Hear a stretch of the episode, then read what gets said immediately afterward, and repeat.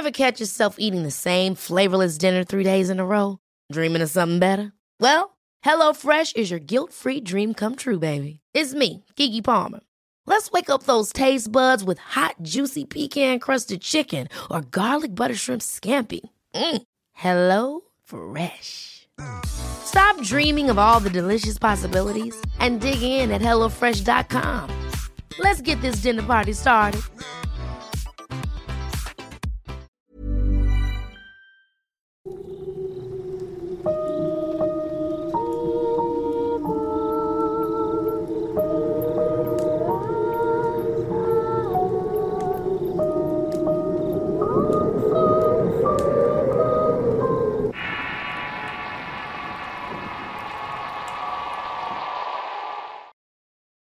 El árbol.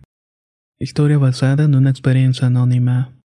Escrito y adaptado por Tenebris para relatos de horror.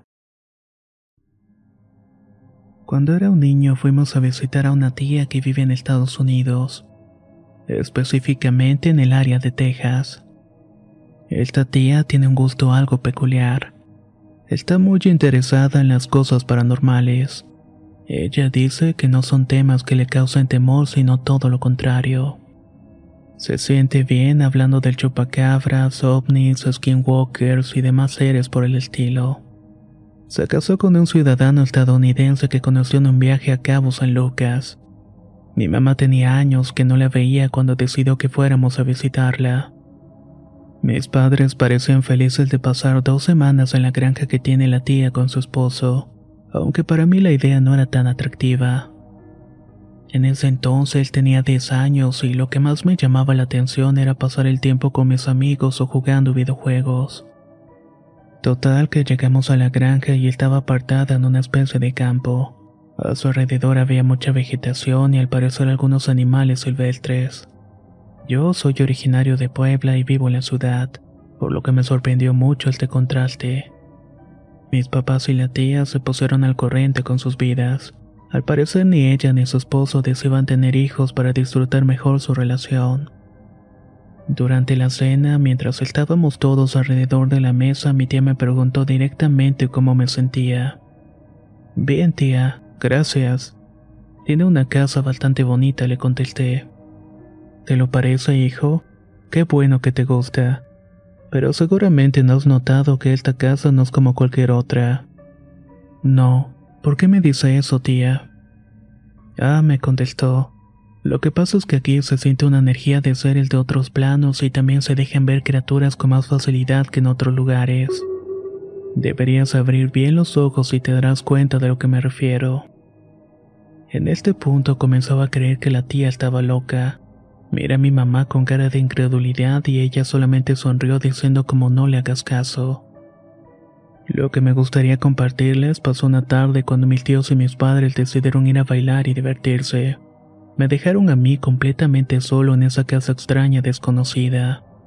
En el patio de esta especie de granja abandonada había un columpio.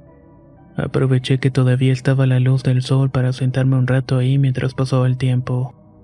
Luego vería una película y tal vez me iría a dormir. Me estaba columpiando cuando de pronto vi algo que se movió en medio de la maleza. Pensé que se trataba de uno de esos animales silvestres que hay por ahí, pero al fijar la vista con más atención, noté que se trataba de una cara en uno de los árboles. Sé que es difícil de creer todo esto, pero no les miento cuando les digo que claramente vi que en el árbol a unos cuantos metros de mí tenía cara. Parpadeaba y hacía unos gestos con la boca. Tenía los ojos pequeños y negros y una lengua larga que movía como si fuera una serpiente. La sangre se me fue a la cabeza y sentí que me iba a estallar el corazón. De un salto me bajé del columpio y entré a la casa. Estaba tan asustado que prendí todas las luces para no tener un sitio a oscuras. Literalmente estaba temblando del miedo. Estuve gran parte del tiempo asomándome por la ventana y cada vez que volteaba hacia el árbol podía notar esa cara observándome. No sé en qué momento me dormí, pero al despertar ya estaba en mi cama. De un salto me levanté y fue a la habitación donde estaban hospedándose mis padres. Le conté lo que había ocurrido, pero no me creyeron. Mi mamá incluso me dijo que mi mente se había sugestionado con las historias de la tía. Me había encontrado durmiendo en la sala cuando llegaron y me llevaron a la habitación. Tal vez fue el cansancio que te hizo soñar algo así, comentó mi mamá. Después ella le comentó a la tía lo que yo había visto. La tía se quedó pensativa pero no agregó ningún otro comentario.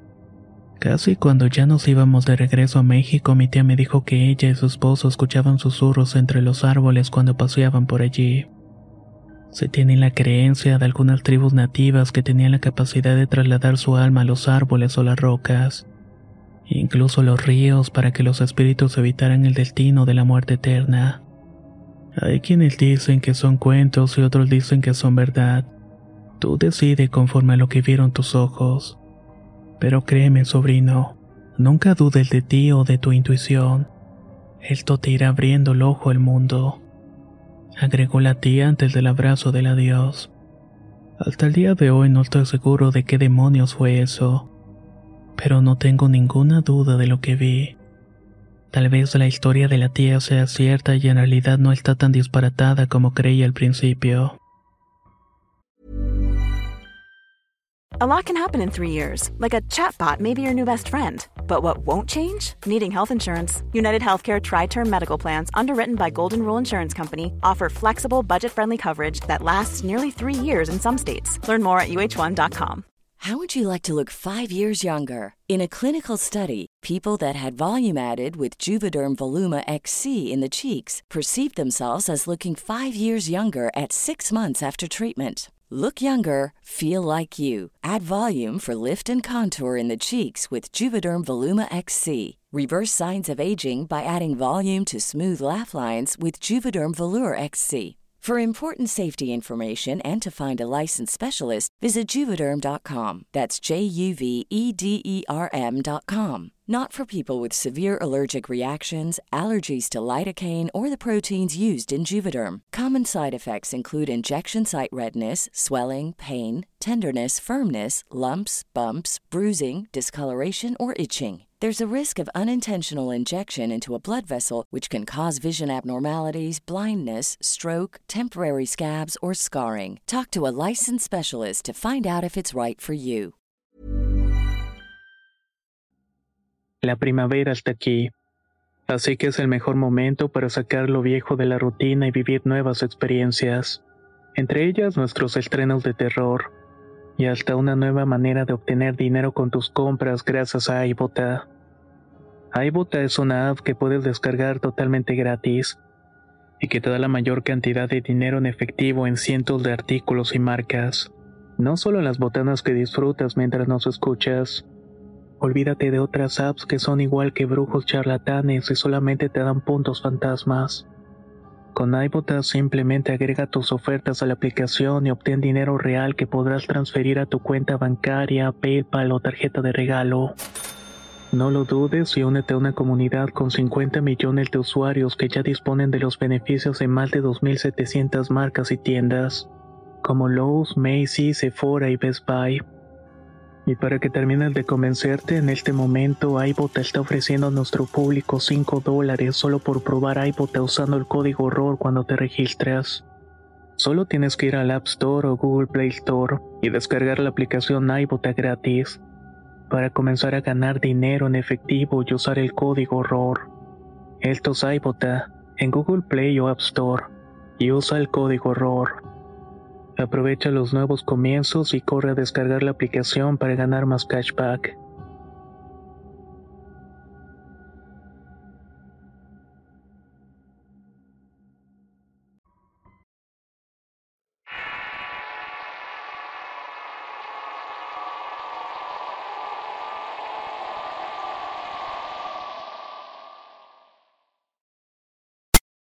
La casa del bosque.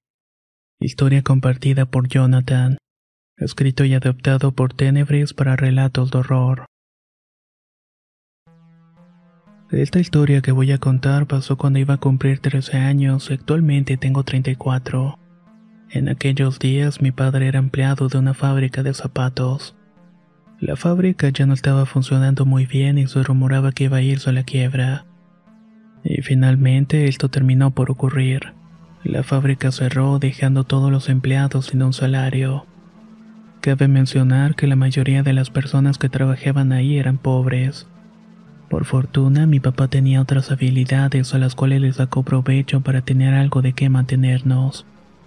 Además de ser un buen curtidor, era un gran carpintero. Sabía arreglar muebles antiguos y restaurarlos hasta dejarlos como nuevos. Vendió los pocos muebles que había en la casa con este propósito, pero eso no alcanzó para mucho. Una tarde lo encontré sentado fuera de la casa y tenía la vista pensativa mirando más allá de los cerros. Papá, ¿qué te pasa? le pregunté, pero él ni siquiera volteó a verme. Me senté junto a él esperando que saliera del trance y me comentara algo. Luego de un rato me dijo, Oye, ¿te acuerdas de la cabaña abandonada que está en el bosquecillo? Ya la hemos visto otras veces cuando iba a buscar madera. ¿Te acuerdas? No tuve que pensar mucho para traer a mi mente ese horrible lugar. En realidad la casa del bosque era bonita. Estaba amueblada, con camas, televisión y todo tipo de aparatos que sirven para la vida diaria. Digo que era horrible porque alrededor había una energía muy pesada y oscura. Con mi papá llegamos a cruzarnos por ahí algunas veces para conseguir madera y al pasar a un lado de la cabaña, incluso llegué a sentir mareos y ganas de vomitar por lo denso de esa energía.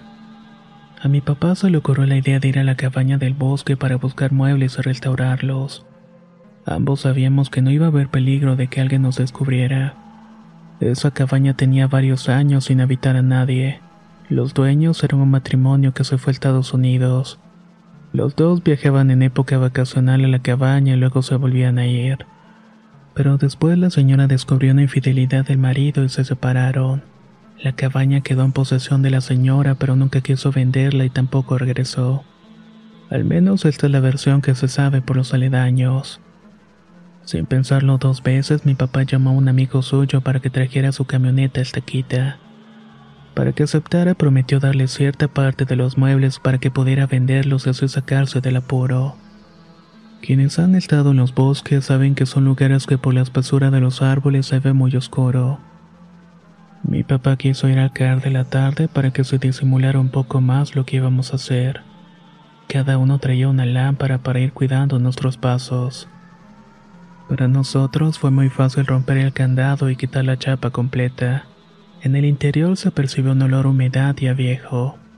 Mi papá no perdió el tiempo y comenzó a revisar los muebles. Como este lugar era de dos pisos, subió al segundo para buscar ahí lo que necesitaba y en la parte de abajo nos quedamos su amigo y yo. Él me pidió que le ayudara a subir la camioneta unas cuantas sillas y también una mesa de centro. A mí me estaba comenzando a preocupar que mi papá no bajara para ver los muebles o para ayudarnos. En eso escuchamos que bajaba las escaleras a toda velocidad. Vámonos de aquí, rápido, salgan de aquí, gritó desesperado. Ya no traía la lámpara en las manos y nos sacó del lugar prácticamente a empujones. Nos subimos a la camioneta mientras mi padre gritaba que acelerara. No perdimos el tiempo y le metió a fondo y nos fuimos de ese lugar únicamente con las sillas y la mesita que había subido el señor. De camino de regreso tuvimos que parar para que mi padre vomitara. Él estaba realmente mal. Cuando se subió de nuevo la camioneta estaba sudando mares y perdió el conocimiento. De hecho, tardó en recuperarse más de una semana. Estuvo recostado, delirando cosas y hablando dormido. De su boca salían frases como vete de aquí, déjame en paz y no voy a quedarme. A mi mamá se le ocurrió la idea de llamar a un sacerdote para que lo bendijera, y creo que eso fue lo que al final lo regresó a la salud. Tiempo después, en confidencia, le pregunté qué había visto en la casa del bosque. Luego de un rato de silencio incómodo, comenzó a contarme lo siguiente. Verás, hijo, los muebles del segundo piso estaban en mejores condiciones. Quise revisar todos los cuartos y llegué hasta el cual era el de los señores. Lo supe porque había una fotografía de ellos que colgaba encima de la cama. No hice mucho caso y seguí revisando los burós y los roperos. De pronto sentí que me estaban tocando la espalda. Al voltear no había nadie, así que imaginé que me estaba sugestionando. Volví a revisar los cajones cuando escuché que me decían al oído, quédate aquí, quédate aquí, quédate aquí, quédate aquí. De nuevo giré la cabeza y por unos segundos vi a la misma mujer del retrato solamente que ahora estaba acostada en la cama. Tenía un vestido negro y la cara totalmente pálida. Apenas duró unos segundos, pero fueron suficientes para mí. Iba a correr a la salida cuando sentí que me estaban tocando la mano, como para impedirme que me largara. Mientras intentaba salir del cuarto, mis pies se ponían cada vez más y más pesados y por eso me costó trabajo ir con ustedes. Mientras estuve inconsciente también la soñaba. Me pedía que me quedara en su casa haciéndole compañía. Tenía la mirada triste y el rostro cadavérico. Además su presencia se sentía cargada de resentimiento. Eso fue lo que vi. No sé si sea una simple casualidad, pero no lo creo. El caso es que unos meses después nos enteramos que la señora había fallecido sola en su casa de Estados Unidos. Según decían los rumores, su último deseo era que la enterraran en México, al lado de la casa del bosque que tantas alegrías le dio en vida. Nosotros no nos acercamos a ese lugar así que ya no supe qué ocurrió con aquella casa, pero seguramente sigue ahí conteniendo el espíritu de la que fue su dueña.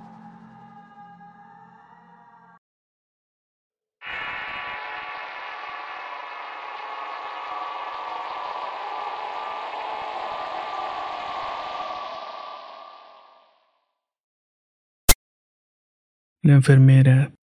Historia basada en el testimonio de Irma Linares. Escrito y adaptado por Tenebris para relatos de horror. Saludo a todos los seguidores del canal. Mi nombre es Irma y vivo en un pequeño pueblo de Veracruz. Por los alrededores es muy común que se diga la historia de la enfermera y por eso me he animado a compartirla con ustedes. Es conocido en esta región que vivía por aquí en los años 80 una enfermera, la cual se dedicó enteramente a curar y a ver por la salud de su pueblo. Ella conocía a la perfección las necesidades de la gente pobre ya que sus padres lo fueron por muchos años.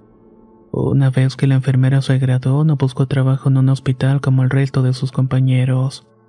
Más bien regresó a su pueblo para poner ahí un dispensario y atender a la gente sin recursos también a los que tenían accidentes de emergencia. Ya fuera de día o de noche, la enfermera tenía las puertas abiertas para aquellos que la necesitaran. No cabe duda que si esta humanidad tuviera el mismo corazón que la muchacha, definitivamente viviremos en un mundo diferente. Pero también es cierto que hay personas que disfrutan haciendo el mal y lo llevan a cabo sin pensar un momento las terribles consecuencias. Una tarde, esta enfermera se encontraba atendiendo a un señor que se había lastimado una pierna con un machete. Llegaron dos jóvenes para pedirle que fuera a ver a su mamá, la cual estaba muy enferma. Ella les contestó que iría, pero debía curar a este señor de urgencia por su pérdida de sangre. Más tarde voy a ir a la dirección que me están indicando, les dijo los muchachos. Ellos le dijeron qué rumbo debía tomar y que estarían cerca por cualquier cosa. ¿Usted los conoce? le preguntó la enfermera al señor que estaba atendiendo. Son hijos de doña Rosario, esposa de don Javier. Ya ve que él y sus hijos se fueron a la capital hace mucho tiempo a trabajar allá. Pues son ellos, pero casi no vienen de visita. A lo mejor están aquí porque su mamá está enferma. La enfermera escuchó la explicación y aunque intentó recordar los rostros infantiles de los dos jóvenes no pudo hacerlo. De cualquier manera, ella entendía que su deber era ir a ayudar a quien le pidiera ayuda.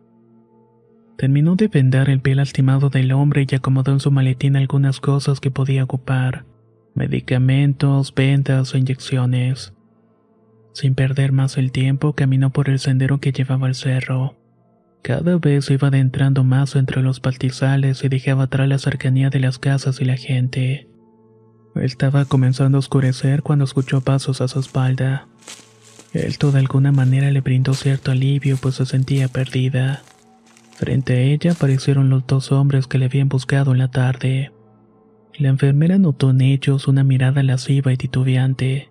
Entendió que había quedado en una trampa y que ya era demasiado tarde. Corrió entre el pasto seco, entre las piedras y las espinas del monte, pero los dos tipos la alcanzaron sin problema alguno. En medio del cerro abusaron de ella de una manera despiadada, de tal manera que la mujer murió en ese mismo lugar. La gente del pueblo notó su ausencia y de inmediato organizaron una brigada para buscarla en el pueblo y sus alrededores. Estuvieron dos semanas buscando hasta por debajo de las piedras hasta que finalmente encontraron su cuerpo medio enterrar. Se encontraba sin ropa y con el cuerpo lastimado. Su familia le dio santa sepultura, aunque hubo un sabor amargo entre los lugareños que buscaban vengar este crimen. Una semana más tarde, luego de su entierro, unos campesinos que venían al pueblo se toparon con una mujer vestida de blanco. Iba caminando al lado de la carretera. Bajaron las luces para mirarle la cara y con horror reconocieron el rostro de la amable enfermera. Tenía la cara llena de golpes, heridas y rápidamente estacionaron la camioneta titubeando en si lo que vieron fue real o no. Cuando decidieron bajar, la mujer había desaparecido. Esta visión de la enfermera vagando a un lado de los caminos es algo que casi todos en este lugar pueden dar fe. Los dos infelices que le arrebataron la vida se dieron a la fuga y nadie volvió a saber de ellos. Fue como si se los hubiera tragado la tierra. Aún hoy en día se recuerda con cariño a aquella enfermera, y en la que fue su casa hay una placa conmemorativa en su honor. Como les he dicho, esta es una historia que se sabe mucho en los lugares de aquí. Y aunque en vida esta mujer fue muy generosa con los suyos, quien se la ha topado dicen reconocer en su cara un gesto de odio y tristeza. Y esto termina por sacudir el temor de quien se la cruza en el camino. Posiblemente busca que se haga justicia por lo que le pasó. Y esperemos que Dios un día se la conceda, ya sea en este mundo o en el siguiente.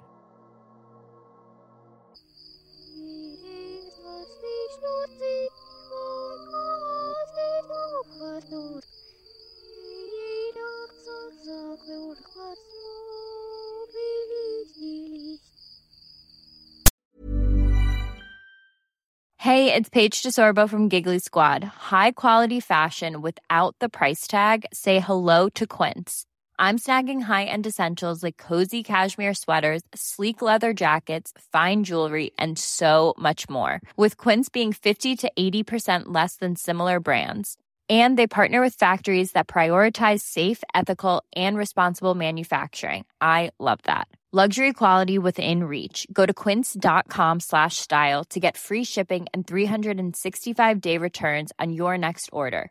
Quince.com slash style.